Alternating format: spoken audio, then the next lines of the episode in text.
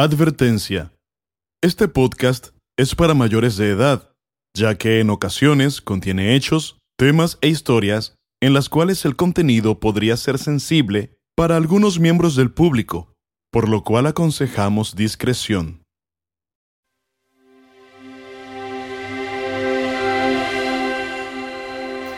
Y me, me dice, oiga, ¿y cuál es su última voluntad? Esa pregunta para mí fue muy fuerte no me la había yo cuestionado, no me había yo preguntado cuál era mi última voluntad, ni siquiera sabía cuál era mi última voluntad. Me sacó así como de, de equilibrio, ¿no?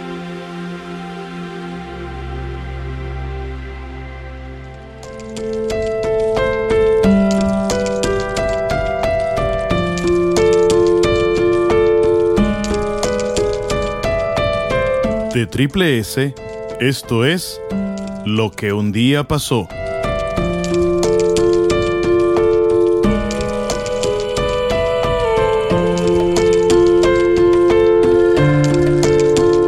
Episodio número 2. El día que mi vida cambió en un abrir y cerrar de ojos. Parte primera.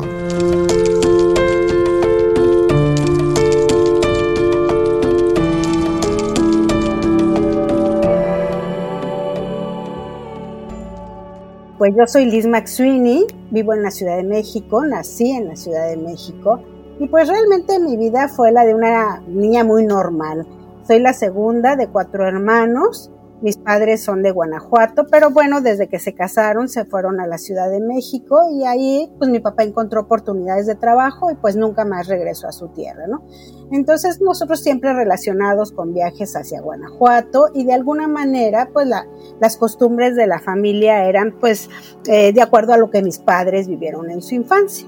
Bueno, tuve la oportunidad de estudiar, estudié en la universidad en Ciencias de la Comunicación y mm, pues empecé a trabajar muy jovencita. Antes de terminar la universidad tuve una oportunidad y, trabajaba en áreas de, comunicación corporativa. Me casé y cuando tenía como cinco años, por cumplir cinco años de casada, me embaracé. Entonces mi esposo y yo decidimos eh, poner en pausa mi, mi, mi profesión, mi actividad profesional para, pues para atender a la familia. Y bueno, la verdad es que esos cinco, eh, cinco años que, que, yo había estado trabajando, pues me, me fueron dando um, conocimientos y crecimiento profesional, pero con esta pausa también se abrían nuevas posibilidades a mi vida. Tuve a mi hijo y pues empecé la crianza de él. Cuando él cumplió cinco años, eh, me volví a embarazar. Y bueno, también afortunadamente los dos embarazos sin ningún problema, embarazos muy sanos. Y aunque mis hijos fueron ocho mesinos, la verdad es que los partos no tuvieron complicaciones más allá de que fueron cesáreas, ¿no?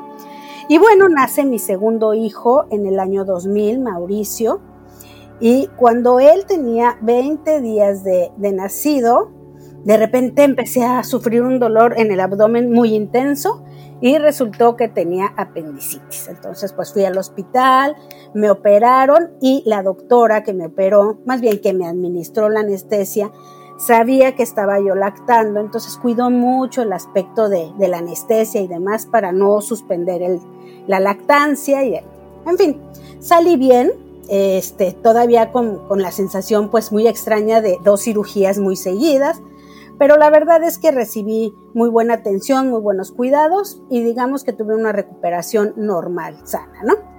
Ya regresé a casa y ya intentando retomar mi vida normal, empezando a, cuidar a mis chiquitos, cuando un día por la tarde, un domingo por la tarde, cuando me disponía a, bañar a mi, a mi más pequeño, eh, de repente me caí.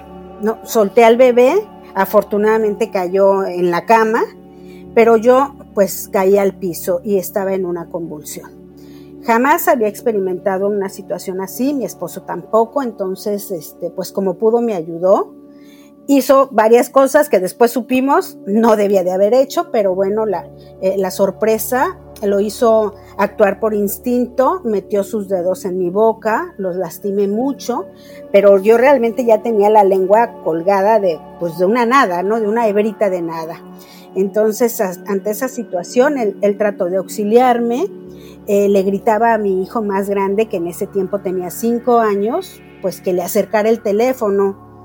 Eh, y, y, el niño, pues asustado, sorprendido, no encontraba el teléfono, no encontraba dónde estaba el apagador de luz cuando ya eran, ya eran cosas que él perfectamente dominaba a sus cinco años. Incluso cuando pudo pasarle el teléfono y mi esposo pidió asistencia a una ambulancia, y le dijo, abre la puerta, hijo, por favor. Mi hijo no sabía dónde era la puerta porque pues sí, se, se, se impresionó mucho el, niño, ¿no?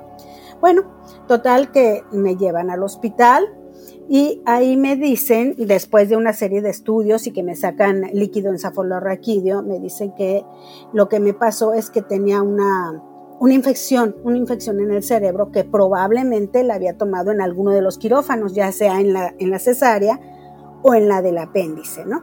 Pero bueno, este, me dan antibiótico y me regresan a casa. Eh, me hacen algunas pruebas y me dice el doctor, estás perfecta para continuar tu vida normal, así es que adelante, vete, ¿no? Y efectivamente, yo hacía las, las veces de, de mamá, hacía la comida, bañaba a mis hijos, al más grandecito lo llevaba a la escuela, lo recogía, en fin, todo, absolutamente todo normal. Pero un día nos fuimos a Acapulco, íbamos de viaje con algunos familiares, mi esposo no iba, yo llevaba un cuadro gripal, no tan severo, pero traía gripe, y de repente a media carretera, un poquito más adelante de la mitad, ya más en dirección hacia Acapulco, nuevamente convulsiono. Y es mi hijo, el grandecito, quien le dice al conductor, oye tío, algo le está pasando a mi mamá porque está muy rara. Entonces él alcanza a ver que yo nuevamente estoy en convulsión. Eh, para la camioneta, me bajan del auto, pues para que yo no me fuera a ahogar y me ponen en la posición que pues, consideraban que era más saludable o que corría menos riesgo mi vida, ¿no? Total que eh, alcanzamos a llegar a Acapulco y yo le hablo al doctor y le digo, doctor, me pasó esto. Me dice, bueno, ahorita tómate estos anticonvulsivos de momento, trata de relajarte y en, en, cuanto regreses, pues vienes a que te haga una serie de estudios, ¿no? Y así lo hicimos. Regresamos de Acapulco, comienzo a, a, tener estos estudios y me dicen que pues realmente no saben qué es lo que me pasa, eh, no pueden descartar que sea epilepsia, pero también había unos, algunos elementos que no confirmaban o no permitían confirmar ese, ese diagnóstico.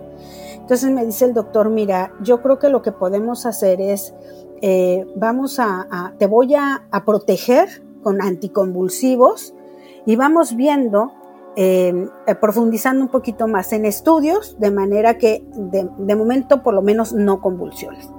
Y así lo hizo me empezó a dar convulsivos, anticonvulsivos, pero desgraciadamente eh, me dio autorización, por ejemplo, para manejar. Me dijo, mira, las personas cuando, cuando este, están manejando están en estado de alerta y cuando estás alerta no son condiciones propicias para una convulsión porque hay una serie de sustancias que no permiten la convulsión y además tú estás protegida con anticonvulsivos. Y bueno, pues yo iba manejando en una ocasión, ya esto en el 2003 finales, y de repente en un coche pequeño estándar con mi bebé y mi hijo atrás, y de repente nuevamente convulsión. Entonces, eh, afortunadamente perdí el control del auto que iba dirigido hacia una presa eh, con una malla pues muy endeble y pues con un, con un susto terrible para, pues para la gente que me veía, que estaba a mi alrededor, porque yo estaba inconsciente. El tema es que una persona alcanzó a ver el auto que venía sin control en una subida en reversa, dirigido pues directamente hacia el agua, y esa persona asumió que quien venía manejando mi auto pues estaba sufriendo un infarto o una situación así de salud, ¿no? Entonces valientemente frenó con su camioneta mi, coche y evitó pues que, que, yo me fuera hacia el vacío con mis hijos, ¿no? En fin, eh, piden auxilio, asistencia médica, llega nuevamente una ambulancia y amanezco una vez más en un hospital, ¿no? El tema es que los neurólogos me decían que, que si me estaba yo tomando bien mi medicamento, tenían dudas porque yo traía dosis altas de anticonvulsivos. Por supuesto que siempre los tomé bien, y de hecho en las pruebas que me hicieron aparecía el medicamento. Sin embargo, pues no fue suficiente para evitar mis crisis convulsivas. Y pues bueno, empezó pues una etapa difícil para mí porque era estudiar, estudiar y bueno, si algo sabíamos o si de algo había certeza es que yo tenía un problema y que pues teníamos que identificar cuál era ese problema pues para evitar las consecuencias que en este caso eran las, las convulsiones. Total que después de muchos análisis, de muchos estudios, finalmente el doctor me dice, ¿sabes qué? Tienes una malformación en el cerebro, es como si fuera una tumoración, eh, están como, como hechas nudos entre venas y arterias, entonces de repente de, de, una arteria quiere pasar la sangre, se conecta a una venita chiquita y pues no aguanta, es demasiada la fuerza de la arteria hacia la vena y como quisiera cortocircuito y eso es lo que te provoca las convulsiones. Y aquí el tema está un poquito más complejo porque se te han formado dos aneurismas. Eh, yo por supuesto que no conocía ni lo que era la malformación ni lo que eran los aneurismas, ¿no? Pero él me decía, imagina que el aneurisma es como un globito, que cuando tú lo inflas y lo inflas de más, las paredes se van adelgazando.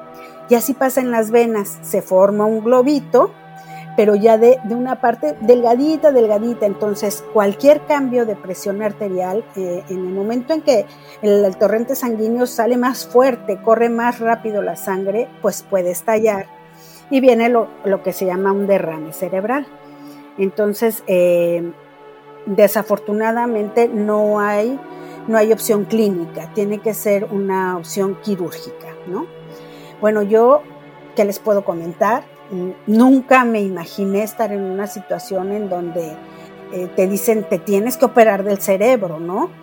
Y finalmente le dije, bueno, ¿y cuáles son las consecuencias o cuáles podrían ser los riesgos de una operación así? Y me dijo, mira, por donde está esta malformación y por los eh, aneurismas que se han formado, pues sí están comprometidas algunas áreas importantes.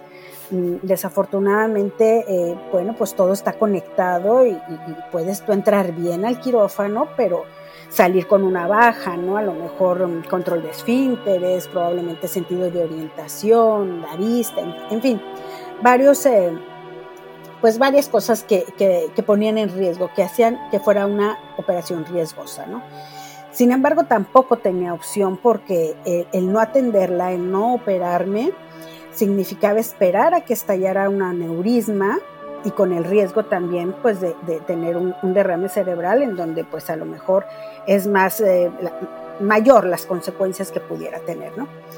El caso es que pues comencé a buscar con mis estudios para todos lados neurólogos que me quisieran operar y ninguno quería, y ninguno quería, y todos me decían, no, no, no, este, es que sabes que estás muy joven, estás muy bien, eh, quizá entras a quirófano y no sales tan bien, ¿por qué no te esperas? Eh, toma anticonvulsivos, en fin, hasta que uno, que yo creo que, que fue una persona muy honesta, me dijo, ¿sabes qué? Nadie te va a querer operar, porque finalmente tienes 34 años, estás muy bien, y lo único que tienes es pues este, este nudito en la cabeza, pero, pero pues este, fuera de ahí, a lo mejor nunca te estallan los aneurismas y con los anticonvulsivos puedes seguir. Y esto, va, esto te lo va a decir todos los médicos. Entonces, eh, yo te sugiero que, que, que, busques otras opciones. Y le dije, pero ¿qué otras opciones? Y ya recorrí México entero eh, buscando un, un neurocirujano. Y, y, él fue quien me dijo, mira, vamos a hacer una cosa, dame todos tus estudios y voy a consultarlo con un doctor que fue mi, maestro en la clínica Mayo en Rochester, Minnesota. Cuando a mí me dijo eso, la verdad es que para mí fue sinónimo de te vas a morir, sinónimo de pues espérate que te estallen los aneurismas porque pues no hay manera. Yo tenía un seguro de gastos médicos que me cubría incluso en el extranjero alguna situación de accidente. Si voy a Disneylandia y me hubiera roto una pierna, sí podía ir al hospital y ser atendida. Pero este tema, con una operación eh, en el cerebro, este, programada y que muy probablemente era un tema genético, no me la iban a, no me la iban a considerar en el seguro, ¿no? Entonces dije, bueno, lo que cuesta en Estados Unidos es terrible y para que yo pueda llegar allá, pues casi casi era como imposible, ¿no? Eh, hablé con mi esposo, hablé con mis padres, con mis hermanos. Yo la verdad es que estaba asustada, pero no tanto de que eh, estuviera muy mal físicamente, sino de pensar en que era muy difícil para mí poder llegar hasta ahí, hasta el lugar donde me podían dar la solución al problema de salud que yo tenía. El caso es que me dijeron, no te preocupes, tú sigue adelante, busca la representación de la clínica en México y vamos a ver si eres candidato. Y así lo hice. Fui, mandaron todos mis estudios y el médico afortunadamente dijo, sí, yo ya estoy por retirarme, pero le voy a hacer una cirugía. Era un, era un cirujano este, que se dedicaba a este tema arterial, ¿no? Entonces, este, pues en el nombre de Dios, me despedí de mi familia. El doctor norteamericano, este, que ya estaba por vascular, que ya estaba por retirarse, ¿no? Y él este, dijo, vente, yo te voy a operar. Y pues bueno, se activó un, un programa, rifas, pedidas, este, cada quien sacó de su monedero, la familia, amigos, conocidos, todavía no existía Facebook, ni celulares, ni WhatsApp, ni nada. O sea, era tocarle al vecino y decirle a mis hermanos que de verdad se portaron, bueno, como nadie, amigos, primos, que, oye, a Liz la tienen que operar y cuesta un dineral, ¿no? Y bueno, como sea, como sea, con muchísimos trabajos, juntamos el dinero que me estaban pidiendo para la cirugía. Y pues bueno, llegó el día. Nos teníamos que trasladar a Chicago y de ahí un primo nos hizo el favor a mi esposo y a mí de llevarnos hasta, hasta Rochester. Mis hijos los dejé eh, con mi mamá y con mi hermana y pues bueno, la separación también fue muy difícil. Eh, yo la verdad es que tenía confianza en que algo me decía adentro que todo iba a salir bien. Sin embargo, si te pones el panorama de, bueno, pues igual y regreso, igual no regreso, o igual regreso, pero no muy bien, ¿no? Entonces, este, me despedí de ellos con, mucho dolor, de mis papás. Eh, yo me acuerdo muy bien, mi papá no era una persona así muy cariñosa que digamos, pero ese día me abrazó como nunca, me dio la bendición, cosa que tampoco era muy, muy común en él. Y bueno, pues con, miedo y con unos sentimientos muy fuertes, porque además mis niños seguían siendo pequeños, ¿no? Ya el grandecito tenía nueve y el otro tenía cuatro, pero eran niños que todavía yo sentía que necesitaban mucho a su mamá. Entonces, pues no me quería morir porque no quería dejar pues, a unos chiquitos sin su mamá. El caso es que pues nos fuimos, y empiezan a suceder una serie de cosas. Para mí fue mágico, la verdad fue mágico, desde el momento en que pudimos conseguir el dinero, porque pues era muy superior a lo que nosotros podíamos en un esfuerzo, digamos, único de nosotros. Eh, sí necesitamos la colectividad, necesitamos al otro para que se pudiera reunir ese dinero. El caso es que mi mami pues como cuatro días antes de la operación le dice a mi papá, ¿sabes qué? No estoy nada tranquila, estoy muy inquieta y, yo creo que yo me voy a ir con Liz. Eh, los voy a alcanzar y, los voy a acompañar. Voy a acompañar a Miguel. Mi mamá quería muchísimo a mi esposo, que se llama Miguel. Dijo, yo los quiero acompañar. Mi papá todavía le dijo, no, mira, este, eh, ¿por qué no te quedas aquí? Eh, aquí están sus hijos, sí, pero a, los niños los cuida Chiquis, que es mi hermana mayor, y, la suegra, que es Vicky, mi suegra, que también es un ángel, dijo, ellos están bien, pero yo creo que Miguel necesita una compañía. Total que mi mamá le dice a mi papá, está bien, te compro el boleto y vete. Mi mamá al momento de estar haciendo su equipaje se da cuenta que tenía la visa vencida. Y le dice a mi papá, ¿sabes qué? Tengo la visa vencida, pero yo sí me voy a ir. papá le dijo, ¿a qué vas? ¿No te van a dejar pasar? Pues mi mamá le dijo, pues tú me llevas al aeropuerto y ya yo me encargo. Pues dicho y hecho, mi papá resistiéndose, pero pues le obedeció.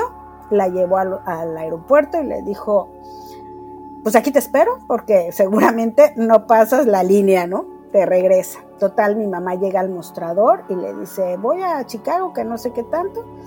y le dice la señorita, señora, su visa está vencida y no puede irse. Su pasaporte está vigente, pero su visa está vencida. Y mi mamá le dijo, señorita, van a operar a mi hija. Les suplico que me deje subir al avión. Señora, yo no puedo. Les suplico que me deje subir al avión. Señora, pero ¿para qué la subo? La van a regresar. No importa, señorita, déjeme usted llegar a Chicago y yo me encargo. Pues total, la señorita se hizo como que no vio lo de la visa vencida. Tenía la visa esa que en algún tiempo dijeron que era este, eterna, ¿no? Permanente. Entonces mi mamá se fue. Total que llega a Chicago y pues en migración, ¿no? Y ella me contó que pues empezó a ver, ya sabes que hay muchas, o ya saben todos que hay pues muchos, muchas personas atendiendo a, a, las personas que queremos ingresar a Estados Unidos, ¿no? Y entonces ella dice que desde que estaba en la fila vio a un señor grande, alto, moreno, muy moreno, que tenía cara de muy pocos amigos y que ella nomás decía, ay, ojalá que no me toque ese señor, que no me toque ese señor, que no me toque ese señor, porque yo le veo como que no.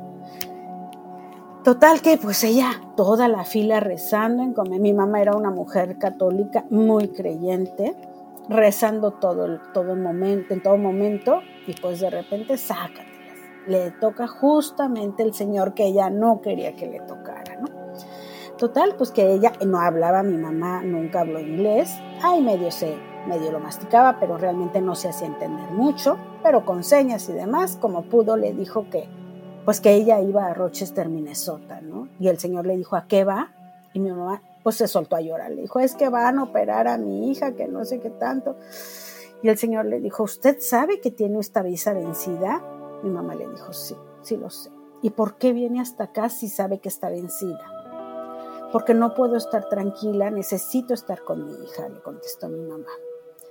Total que el señor le dijo, a ver, ¿dónde la van a operar? Y mi mamá le dijo, en la clínica en tal, en tal lugar, con tal doctor. Mi mamá traía todos los datos. Le dijo, hable, hable a la clínica para que compruebe que, que lo que le estoy diciendo es cierto. Yo nada más la operan y me regreso, se lo prometo, señor. Se lo prometo que me regreso inmediatamente. Total que, pues, el Señor lo vio con ojos de misericordia y la dejó pasar. Y yo digo que ahí, junto con la chica que me, que me rescató para que no nos fuéramos al vacío en la presa, fue un segundo ángel que se nos presentó en la vida y que era por algo que se cruzó en nuestro camino. Total, mamá llega y pues para mi esposo sí fue, sí fue un apoyo, un soporte muy grande saber que contaba con mi mamá porque él estaba pues solo prácticamente en mi esposo habla perfectamente inglés, sin embargo, bueno, pues no hay nada más cálido que la familia y hablar en español con alguien, ¿no? Entonces, este, bueno, pues ya el día de la operación llegó. A mí me habían dicho, una señora a la que le tengo mucho cariño, me dijo, ¿sabes qué, Liz? Mira, llévate esta agüita que es de la Virgen, de la casa de la Virgen María. Es una agua ya está bendita. Llévatela para que te acompañe en tu viaje, en tu operación. Total. En el hospital me dijeron un día antes, me dieron un shampoo y me dijeron, mira, dos sobrecitos de shampoo. Me dijeron, este shampoo es súper fuerte, es un antibacterial muy poderoso. Esta noche te vas a lavar el pelo con ese shampoo, pero cierras los ojos, la nariz, la boca, porque es muy fuerte, y ya te secas el, cabello y te acuestas, ¿no? Y mañana te lo vuelves a lavar antes de venir a la cirugía. Yo le dije, ok. Total que llegué al hotel y efectivamente hice todo lo que me dijeron. Me lavé el cabello, lo sequé al viento, pero al otro día que me lo volví a lavar, y ya para irme, que veo la botellita del agua bendita que me habían dado, pues yo dije, pues yo me la voy a poner. Y con todo y que ya tenía el shampoo antibacterial y que no sé qué tanto poderosísimo, pues yo sí sabía cuál era la zona del cerebro que iban a abrir del cráneo y me puse el agua bendita, me encomendé y me fui a la operación. Llegamos a la operación y bueno, pues algunos trámites ya de esos de, rigor, pero de repente me dice eh, una persona que estaba haciéndola de intérprete, porque yo tengo el derecho, aunque mi esposo habla inglés, repito, sí te ponen en el hospital alguien que, que te vaya explicando términos médicos y todo en español. Entonces esa persona me dijo, oiga, este, usted es mexicana, ¿verdad? Sí, mamá de tantos, sí, algunos generales. Me dice, ¿usted tiene alguna práctica religiosa? Le dije, sí, soy católica. Me dijo, este, en caso necesario, quisiera asistencia o apoyo eh, religioso, sí. Y me, me dice, oiga, ¿y cuál es su última voluntad? Esa pregunta para mí fue muy fuerte no me la había yo cuestionado, no me había yo preguntado cuál era mi última voluntad, ni siquiera sabía cuál era mi última voluntad. Me sacó así como de, equilibrio, ¿no? Entonces le dije, no sé, pero pues mi esposo la sabe. fue todo lo que se me ocurrió dentro de esa vorágine de, emociones que estaba yo viviendo, ¿no? Total que lo único que me, me acerqué a mi esposo y le dije, ¿sabes si me muero, que yo no lo tengo planeado? Por favor, no separes nunca a mis hijos de mi familia, que tengan siempre la oportunidad de estar cerca de sus abuelos y de sus tíos. Y por favor, pues no culpes a Dios de si me fui, nada, nada. O sea, si me fui que me toca ir, ¿no? Nos despedimos y me fui.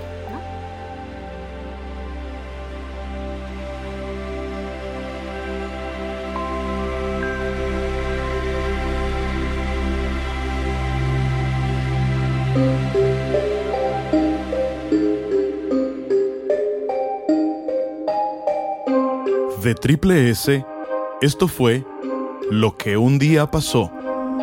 Extiendo una invitación para compartir sus historias con nosotros vía nuestro correo electrónico o en nuestro grupo de Facebook.